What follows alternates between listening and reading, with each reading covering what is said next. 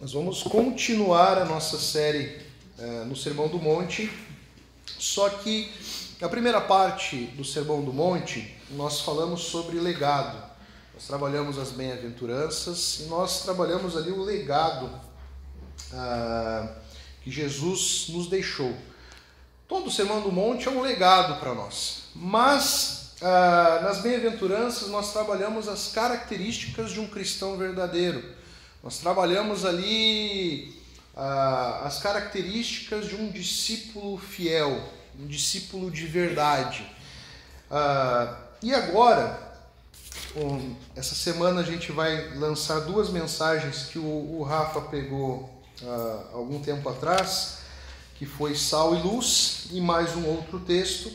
E depois aqui nós vamos entrar numa parte onde nós vamos ver Jesus falando acerca de ira, acerca de adultério, acerca de divórcio, uh, acerca de vingança. Ele fala também a respeito de, de amar os nossos inimigos. Então aqui nós vamos mudar um pouco a, a dinâmica da série, porque aqui nós vamos ver muito o comportamento do cristão. Então, o, o título da nossa série é Contra o Fluxo. Eu queria ter colocado, eu estava na dúvida entre colocar cultura, contra cultura, mas podia causar alguma, alguma confusão. Mas aonde que nós queremos chegar nessa série? Ah, o caminho que Jesus nos propõe, que ele nos apresenta na palavra de Deus, ele vai de encontro ao fluxo desse mundo. Ele vai de encontro à cultura estabelecida nesse mundo. Então, se você deseja pegar a sua cruz, negar a si mesmo, você tem que estar preparado para caminhar na direção contrária do mundo. Então você vai ver, semana que vem, por exemplo, nós vamos falar sobre a semana que vem não, que é o dia da família. No próximo domingo, nós vamos falar, por exemplo, da cultura desse mundo a respeito do ódio, a cultura de morte que nós estamos vivendo. E Jesus ele vai de encontro a essa cultura de morte, essa cultura de ira, essa cultura de ódio.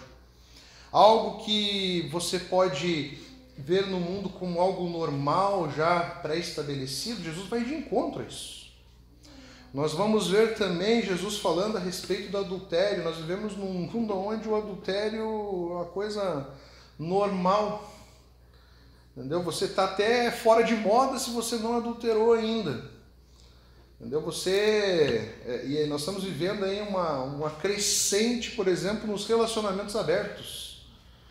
Entendeu? O troço está tá caminhando nessa direção.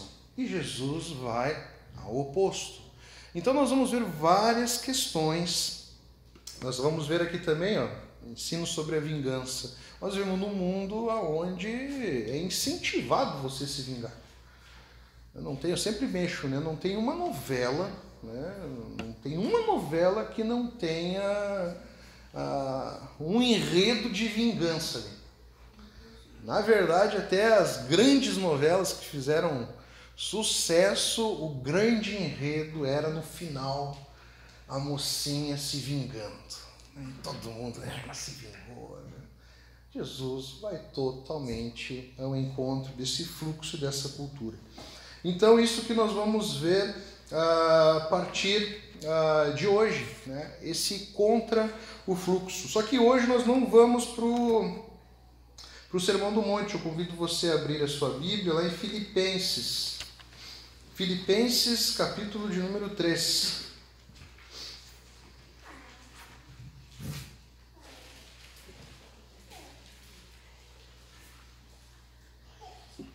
Filipenses 3.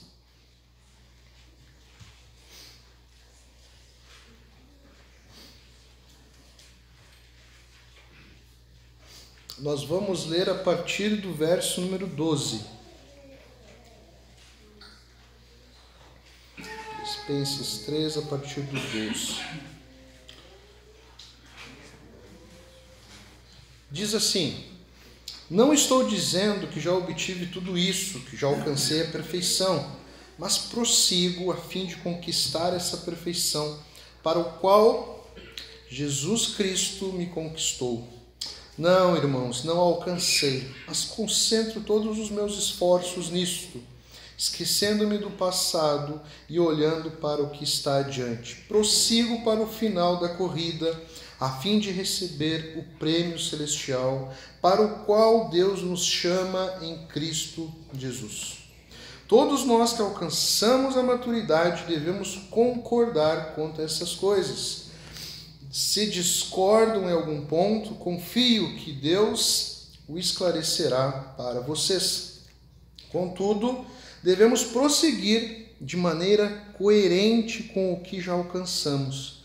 Irmãos, sejam meus imitadores e aprendam com aqueles que seguem nosso exemplo Pois, como lhes disse muitas vezes e digo novamente com lágrimas nos olhos, há muitos cuja conduta mostra que são, na verdade, inimigos da cruz de Cristo. Estão rumando para a destruição. O Deus deles é seu próprio apetite, vangloriam-se de coisas vergonhosas e pensam apenas na vida terrena. Nossa cidadania, no entanto, vem do céu, e de lá aguardamos ansiosamente a volta do Senhor, o Senhor Jesus Cristo. Ele tomará nosso frágil corpo mortal e o transformará num corpo glorioso como o dele, usando o mesmo poder com o qual submeterá todas as coisas a seu domínio. Amém? Ah, essa carta aqui quem escreve é Paulo. E nós vamos ver mais especificamente ali a partir do 17. Paulo ele está falando aqui aos Filipos e ele está dizendo ali, né, irmãos, sejam meus imitadores e aprendam com aqueles que seguem o nosso exemplo. Algo que nós temos repetido uh, várias vezes profundamente, nós precisamos entender que o cristão verdadeiro, o crente, a igreja, ela tem um, um estilo de vida diferente do mundo. Tá? Não adianta. Né?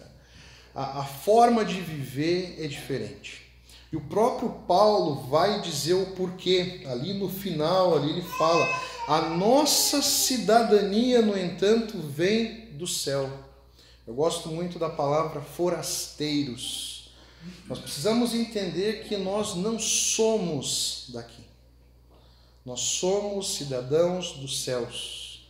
E estamos numa peregrinação aqui. Há um tempo de peregrinação aqui nesse lugar. Então a nossa forma de viver não é baseada nos costumes e nem na cultura desse mundo. É baseado no estilo de vida que Jesus nos propõe. E esse estilo de vida, ele é um estilo que vai de encontro ao que é vivido nesse mundo. Nós vivemos num mundo onde a própria palavra de Deus já nos alerta que é um mundo que jaz do maligno. É um mundo caído, é um mundo de pecado. Então, vai haver conflito. Não tem como. Você vai entrar em conflito. Se você quiser a seguir a Jesus Cristo, você precisa entender que esse conflito ele vai existir. Paulo ele se coloca como um exemplo a ser seguido. Olha, sejam meus imitadores. Mas Paulo não está querendo que você seja o imitador dele. Ele quer que você imite o comportamento, a conduta que ele tem de seguir ao Deus, ao Deus verdadeiro. Então, ó, sejam meus imitadores e aprendam com o nosso exemplo. Qual é o exemplo? Quem são esses que Paulo diz para nós uh, olharmos, para nós nos esperarmos? Ali no verso número 15, ele vai, vai dizer: Todos nós que alcançamos a maturidade devemos concordar quanto a essas coisas. Se discordam em algum ponto, confiem em Deus e o esclarecerá por vocês. Ele está falando assim, gente, sigam o meu exemplo de um crente que, que, que amadureceu, que está focado uh, no alvo que é Cristo, que sabe lidar até com as diferenças que vão existir dentro da igreja. Esse deve ser o nosso alvo de vida como um cristão, como um discípulo. A gente sempre fala aqui, né, que você precisa crescer em Jesus. Ou Jesus precisa crescer em você. A chegar ao ponto de você se tornar um crente maduro. E um crente maduro que ele fala aqui, que Paulo está falando, é um crente que entende que há algo de essencial em que todos nós concordamos. É algo que nós sempre dizemos aqui na IBC. Ah, aqui a gente não tem a motivação nem, nem o desejo, eu não quero transformar vocês aqui em mini juninhos, tá? em escravozinhos ou copiazinhas do pastor. Tá? Que pelo amor de Deus, já basta eu. Né? A ideia aqui é que você seja um imitador de Jesus. E outra coisa, não adianta nós temos pensamentos e a palavra de Deus muitas vezes se revela de maneiras diferentes a nós. Só que nós temos algo em comum que é unânime, não pode ser quebrado, que é a essência da igreja. Até quando a gente trabalha no conectar ali, a gente trabalha a essência da doutrina que não pode ser quebrada. Por exemplo, que os nossos olhos e a nossa fé ela deve ser depositada apenas em Jesus. Nós vamos ter as nossas diferenças. Nós vamos ter aquele irmão que ele é mais frio, ele é mais racional. Nós vamos ter aquele irmão que é mais avivado, é mais pentecostal. E que bom que tenha, porque senão nós vamos virar um gelo aqui dentro. Nós vamos ter essas diferenças. É impossível todos pensarem da mesma maneira. Nós temos que chegar ao ponto de termos maturidade, como Paulo está falando, maturidade para entendermos que nós temos que concordar a respeito daquilo que é essencial e que nós temos que aprender a viver com aquilo que nós discordamos. Então, a partir do momento que nós somos maduros, a igreja acaba se tornando uma igreja madura e saudável, que sabe conviver com as diferenças. Se você acha que o teu irmão está errado, então faça que nem Paulo. Você não vai mudar a cabeça do teu irmão. Então ore para que Jesus mude. É isso que ele está falando ali. Se discordam em algum ponto, vou orar para que Deus transforme. E às vezes, nesse caminho de maturidade, nem todos aqui, nem todos na igreja ainda são maduros. Como aqueles que são novos na fé, aqueles que são criança, aqueles que estão é, rastejando, temos várias fases. E às vezes não é nenhuma questão de, né, de conhecimento, às vezes realmente o nosso irmãozinho, a nossa irmãzinha vai ter compreensões erradas a respeito da fé em muitos aspectos. Porque ela está ainda aprendendo, ela está ainda conhecendo a verdade. Então há um tempo até que essa pessoa cresça e se torne uma pessoa madura. Paulo está falando: siga o exemplo daqueles que são maduros, daqueles que estão imitando a Jesus, daqueles que têm maturidade, têm vida com Deus.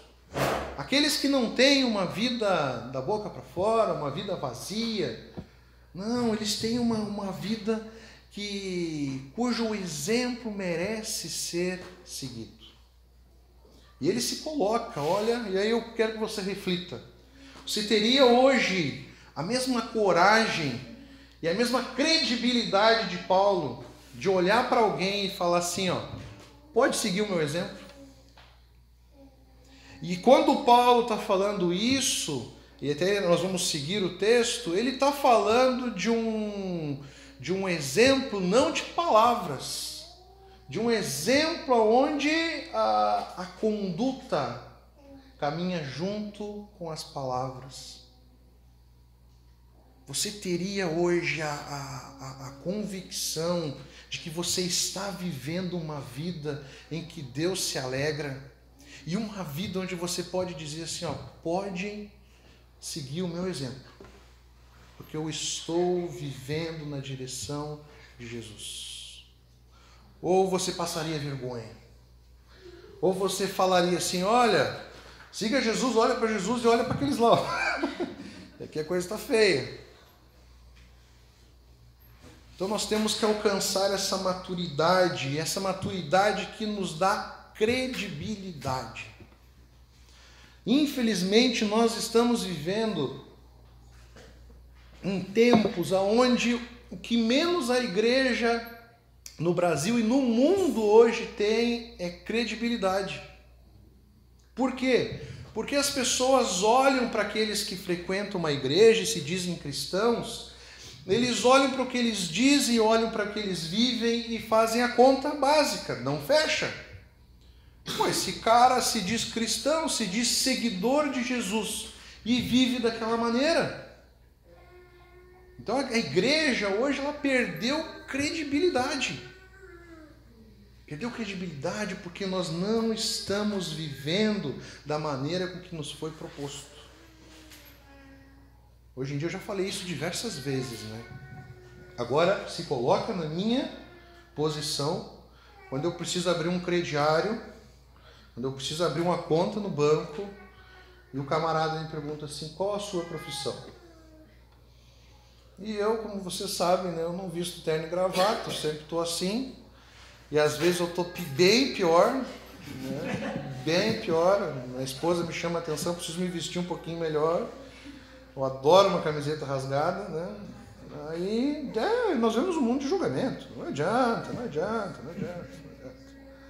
Aí o cara me olha e eu falo assim, eu sou pastor. Nossa, automaticamente eu já estou vendo a cabeça dele assim, passando um monte de coisa. Aí eu tento dar uma reforçada. Não, mas eu não sou desses doidos aí, não. Sou pastor sério. O cara já olha para mim e pensa, né? Esse é golpista, esse aí está enriquecendo a custa das pessoas, é aquele monte de, julgamento. Esse cara aqui vai querer dar um golpe aqui em mim, o cara já fica todo na defensiva. Por, por que, que isso acontece? Porque a igreja perdeu a credibilidade. O meu avô, eu nunca me esqueço das palavras que o meu avô falava, que antigamente ele ia no armazém e fazia, comprava fiado e o cara não anotava na caderneta, não pedia nem para ele assinar, porque sabia que ele era crente. E sabia que o fato dele ser crente ah, era um indício, uma prova, uma comprovação que ele ia pagar por aquilo que ele comprou. Sabe o que é isso? Você consegue imaginar isso hoje? Hoje é o contrário. Você vai a algum lugar, você fala que é crente, o cara. Hum, mais um crente. Hoje ninguém quer contratar crente. Ninguém quer contratar crente. Porque crente virou o oposto. Virou bagunça. E ainda bota, bota a, a, a, desculpa no capeta, o crente, né? Sempre o capeta, né? Por que você não veio hoje? Não, tentação, inimigo. Né? É triste, gente, é triste. E Paulo está falando isso aqui, ele vai seguir ele dizendo, e ele fala que ele diz isso com lágrimas nos olhos. Não é orgulho para ele dizer isso. Não é orgulho, não é algo que, que traga alegria ao seu coração. Ao dizer, há muitos cuja conduta mostra que são, na verdade, inimigos da cruz de Cristo. Estão rumando para a destruição. Paulo está falando daqueles que são crentes, se dizem crentes, mas a conduta não não bate. Eles não vivem aquilo que eles pregam. É isso que Paulo está falando. Eles estão rumo à destruição. Estão envergonhando o Evangelho. Não bate. Inimigos da cruz, isso é forte. Inimigos da cruz. Nós temos hoje, resumidamente, aí, três tipos de cristãos. Por isso que eu quero que você preste bem atenção Caminhar contra o fluxo não é uma tarefa fácil, é um desafio para a igreja e para o cristão. Você está indo contra o fluxo. Todo mundo está ir para uma direção contrária. Você está ali, ó, caminhando na direção contrária. Isso não é fácil. Você já pegou e nadou num rio aqui? Alguém já tentou nadar contra a correnteza do rio?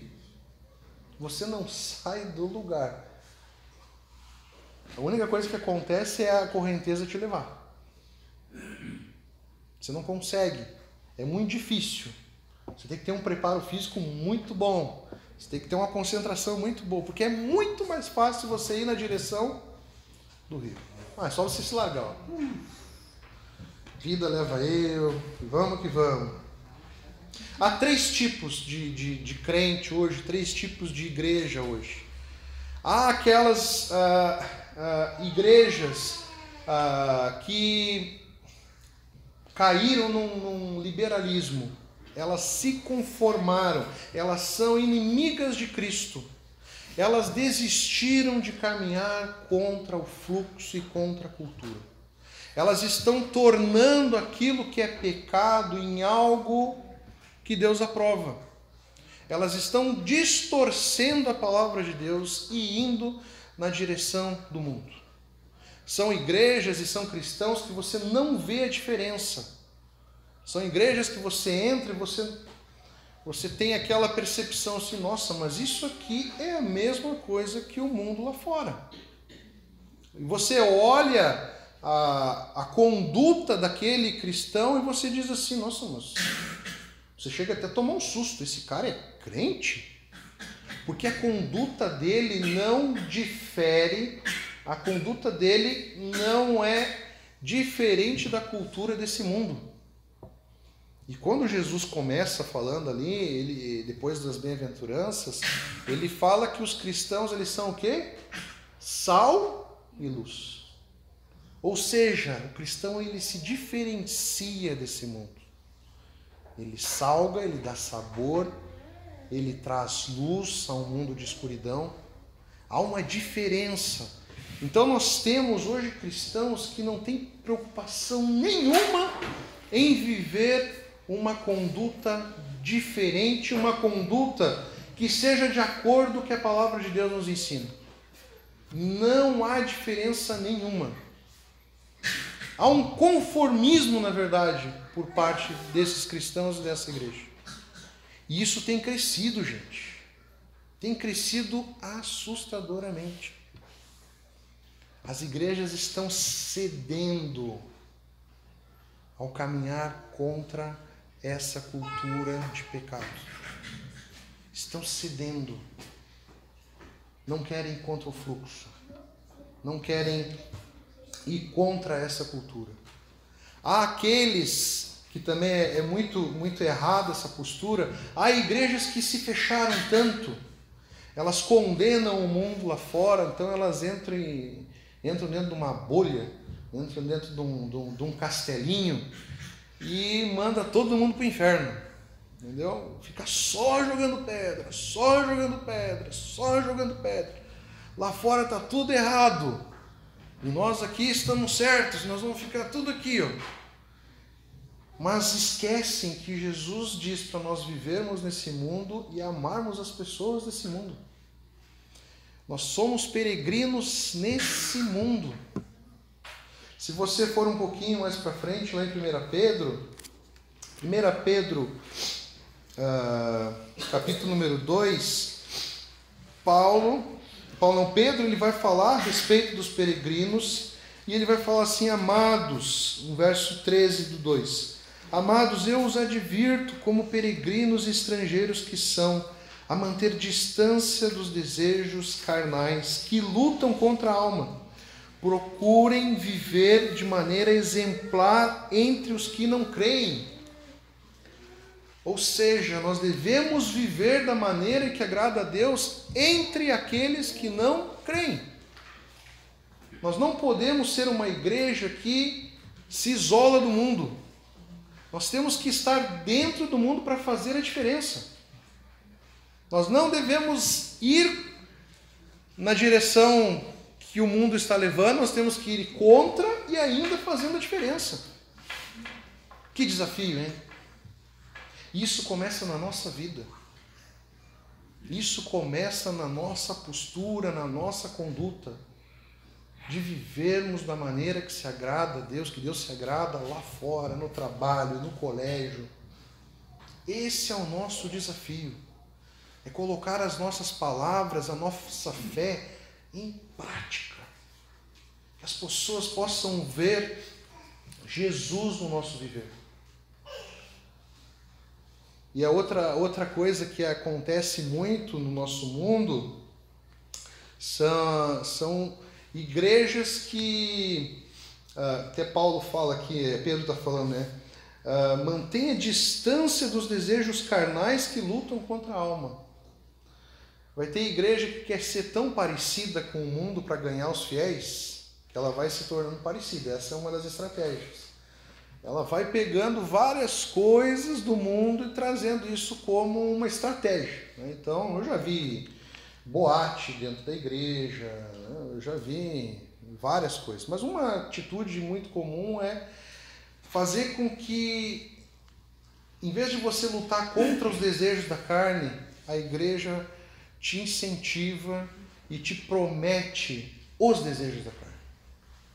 Então é a prosperidade, é o ganho financeiro, é o poder, tudo isso coisas que nós temos que lutar contra, você vai lá e o, o, o, o profeta lá vai dizer: não, tenha fé e você vai conseguir tudo que você deseja. Tudo que você deseja, almeja, você vai conseguir. E a palavra de Deus, ela diz totalmente o contrário. É um caminho de negação. Não de você conquistar tudo que tem nesse mundo, pelo contrário. É um caminho contrário. Então você vai encontrar isso. Ah, você deseja isso? Não, então aqui nós vamos dar um jeito aqui de você conseguir atender os seus desejos, a sua vontade. Você vai conseguir isso. E nós temos também os hipócritas, aqueles que têm um discurso muito bonito e têm um discurso até de serem pessoas muito santas, muito perfeitas mas a vida é totalmente o contrário.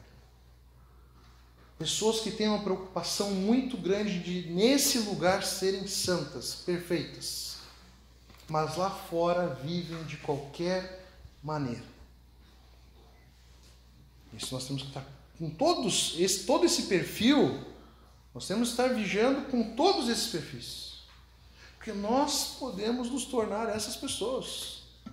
Ou hoje nós podemos ser essas pessoas que estão em busca dos seus desejos, que estão em, ou têm o desejo de se afastar desse mundo e condenar apenas esse mundo, ou sermos hipócritas. Vivemos uma máscara, um avatar aqui dentro da igreja, e lá nós vivemos de uma maneira totalmente ao contrário. Eu fazia parte de uma igreja, certa parte da minha vida lá no Rio, que os diáconos não deixavam nem mexer no púlpito. Uma vez foi inventado trocar o púlpito do lugar, meu Deus. Eles fizeram uma reunião lá, ligaram para o pastor lá, que mexeu no púlpito sagrado. Tiraram do lugar, fazia não sei quantos anos que não tirava aquele púlpito. Eu até falei assim, mas nem para limpar vocês tiravam isso aqui? Impossível. É uma preocupação com a roupa com que você vai entrar dentro da igreja.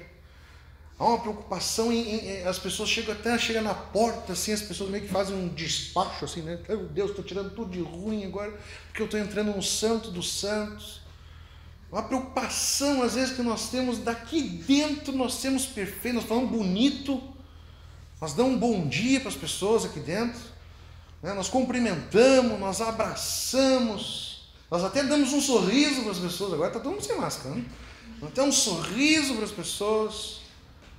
Nós nos preocupamos muito quando nós estamos aqui. Agora, quando nós saímos porta fora, mas que Jesus o quê? Que estilo de Jesus o quê? O cara não dá bom dia, o cara é uma desgraça, xinga, boca suja pra caramba, desonesto Ninguém quer fazer negócio porque o cara só dá golpe. Qual é o estilo de vida que Jesus quer? O nosso louvor aqui dentro, gente, ele deve ser uma, uma um, um megafone daquilo que nós vivemos lá fora. E tem outra coisa que muitas vezes nós estamos interessados é sentir a presença de Deus queremos sentir a presença de Deus aqui fora. Aqui dentro. Você quer uma, uma, uma mensagem que te faça chorar? Você quer arrepiar? Nossa, eu quero sentir Deus. Nossa, eu senti Deus. Mas ninguém quer viver com Deus.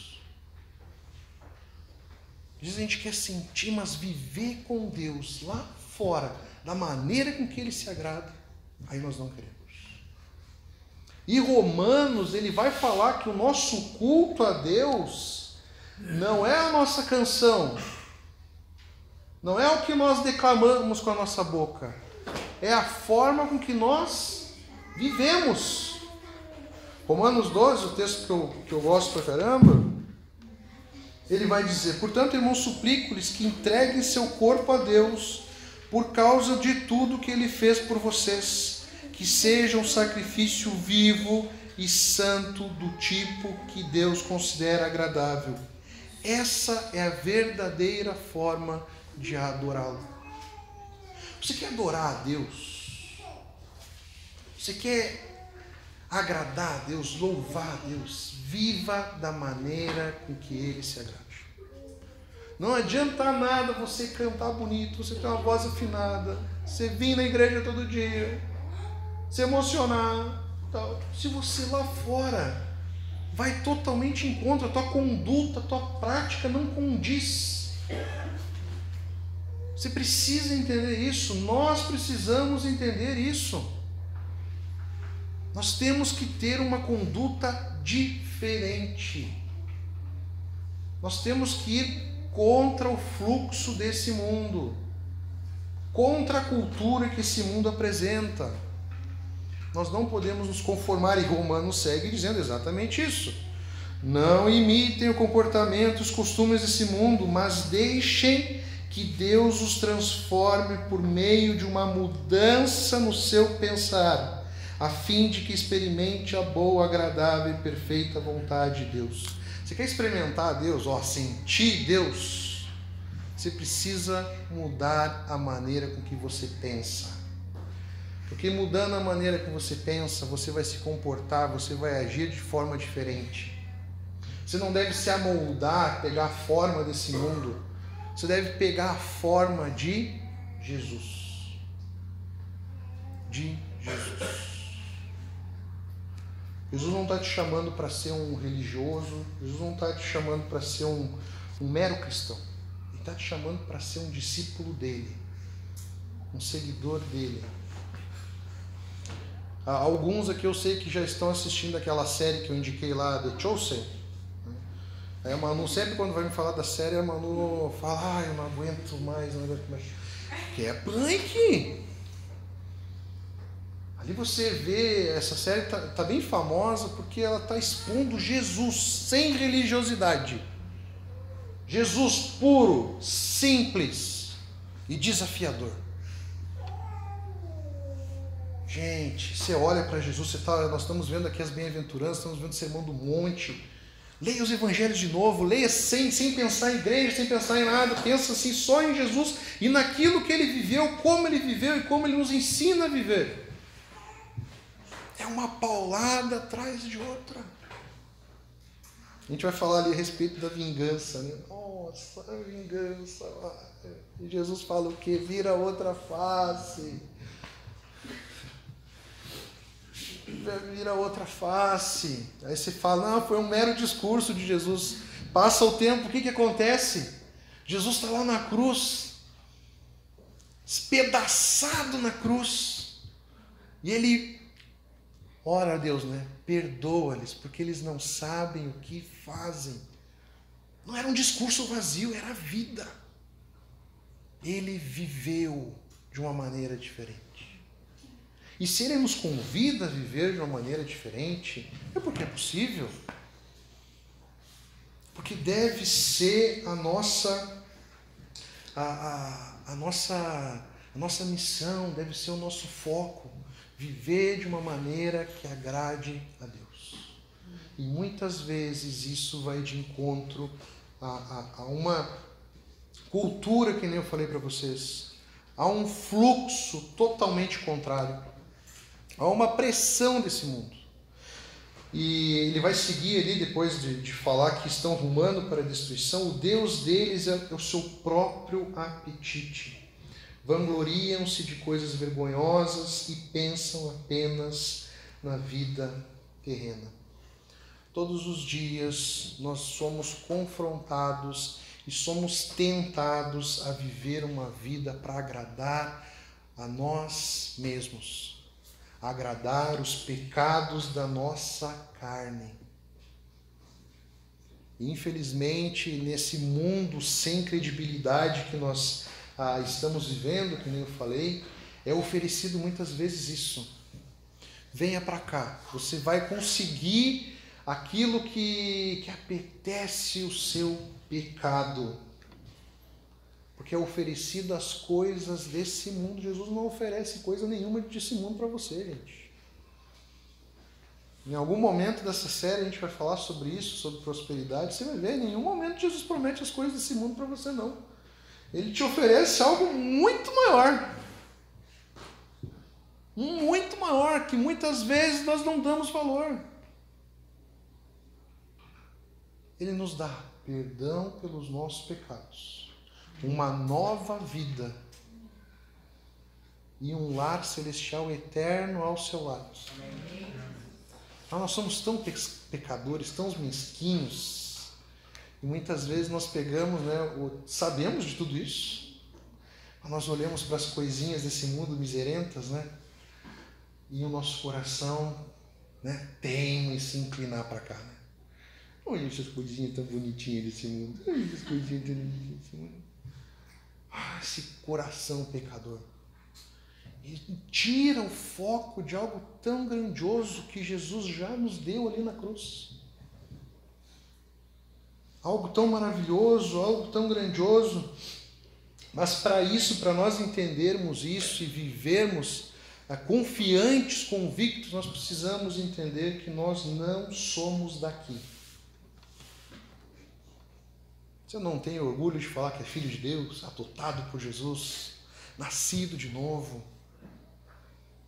Então entenda que a, a nossa cultura é outra.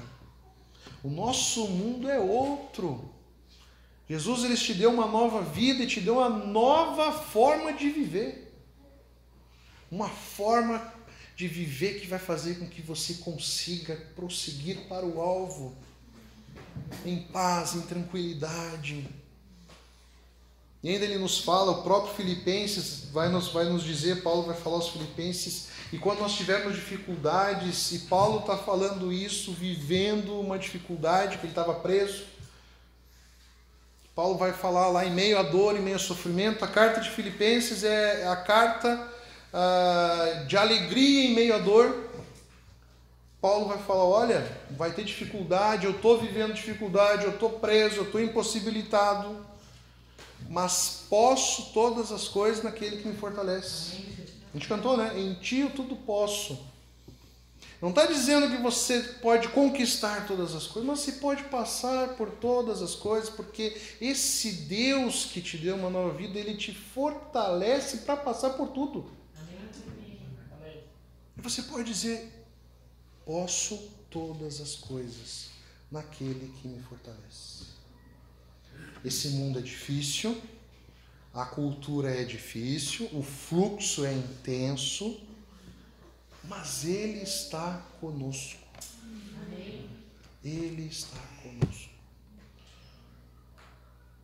Nós precisamos, ah, juntos como igreja, como discípulos, nós precisamos nos unir para caminharmos junto contra essa direção. Eu tenho falado aqui, tenho aberto cada vez mais esse, esse sonho, não é um sonho meu, é um sonho que Deus tem colocado no nosso coração. Ah, eu, eu, eu fico triste também, eu, eu como Paulo, eu olho para a realidade ah, do nosso país, na realidade do nosso mundo, e me entristeço quando eu vejo ah, ah, igrejas envergonhando o Evangelho. Eu fico triste.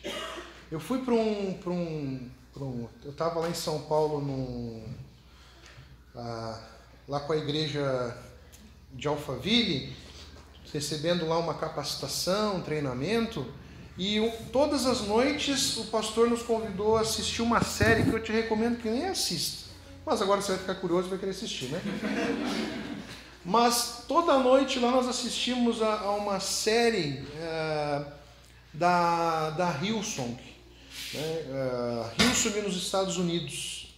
É uma, uma série que mostra os podres dessa igreja nos Estados Unidos. Gente, é triste. É triste de ver como aquela igreja envergonhou o evangelho. É muito triste. E, e eu, eu olho para a realidade em volta e com a mesma preocupação de não nos tornarmos algo igual, porque nós não podemos olharmos de cima, né? nós temos que entender que nós somos pecadores também.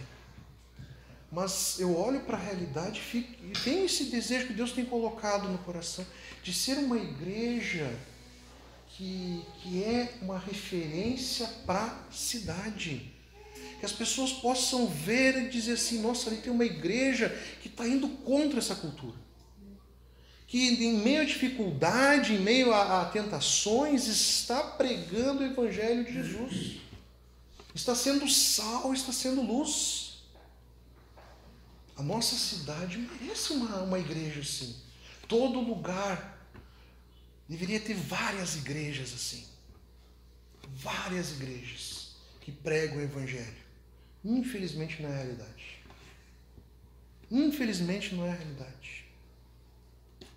Muitos estão cedendo a essa cultura. Muitos estão cedendo aos desejos da carne. Muitos estão cedendo ao poder. Não precisa ir para os caras da televisão, não. Quando eu e a Pri nós estávamos lá em São Gabriel, todo todo ônibus tinha foto de um pastor. Cheguei lá e falei, eu preciso fazer alguma coisa, né? Como encontrar um ônibus para botar minha foto também.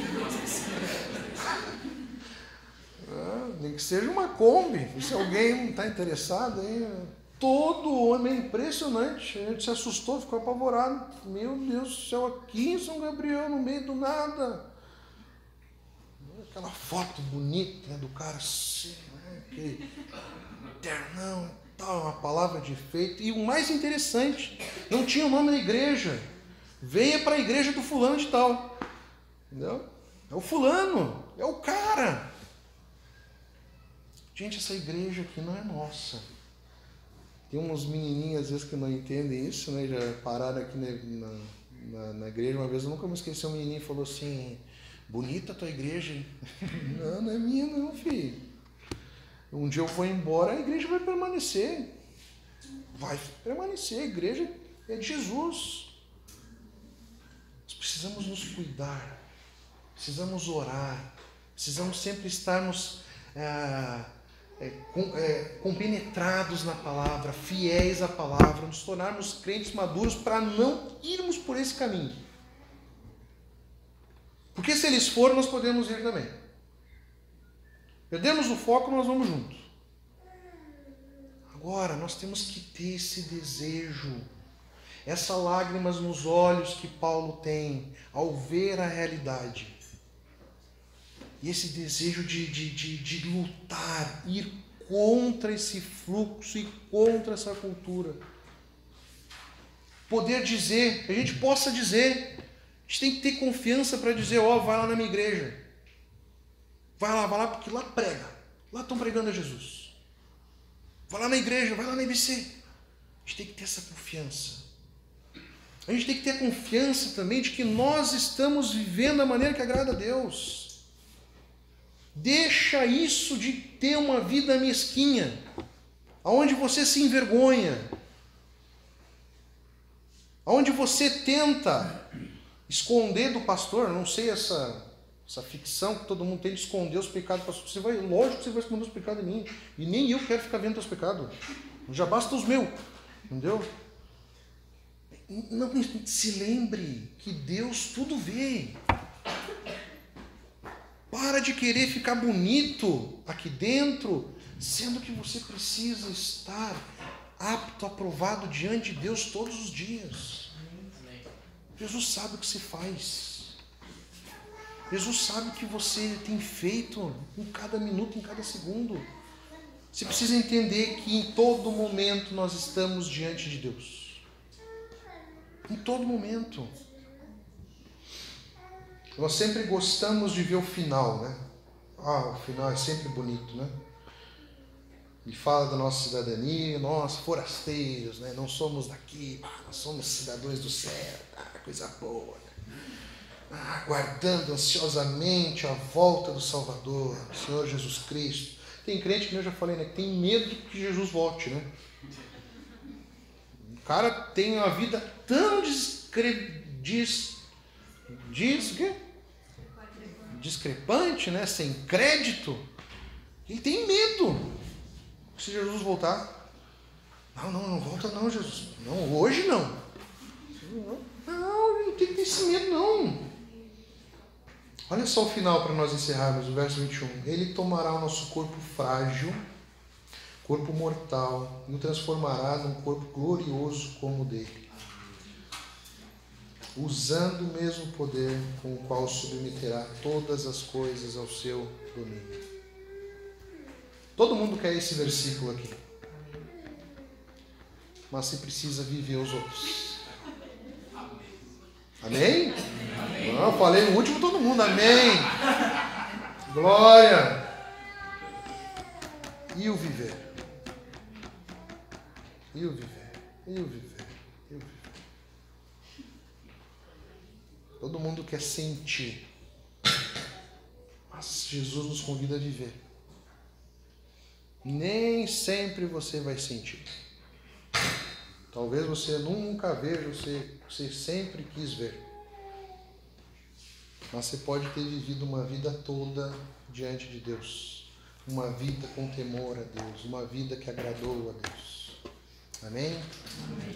Eu te convido durante esse tempo, durante essa série, a meditar, no, não só no Sermão do Monte, mas na palavra de Deus, a, a confessar os seus pecados diante de Deus, a, a ter uma vida de intimidade diante de Deus. A gente tem falado muito sobre, sobre perrengues, sobre dificuldades, sobre lutas tem compartilhado isso até no, lá em casa, né, no, nos cultos domésticos. Tenho falado isso para os adolescentes. Mas nós precisamos criar casca. Nós precisamos criar casca. Nós precisamos uh, almejar sermos crentes maduros. Que sabem diferenciar a boa e a má palavra que só de ouvir já percebe se, se é uma ovelha, é um lobo que está pregando, maduro para entender as dificuldades, maduro para poder entender e aceitar que, que, que Deus quer que você passe por provação e por sofrimento, porque ali Ele vai estar tá te moldando. Precisamos desejar isso. Amém? Eu te convido durante essa série a ir nessa direção. Vamos orar?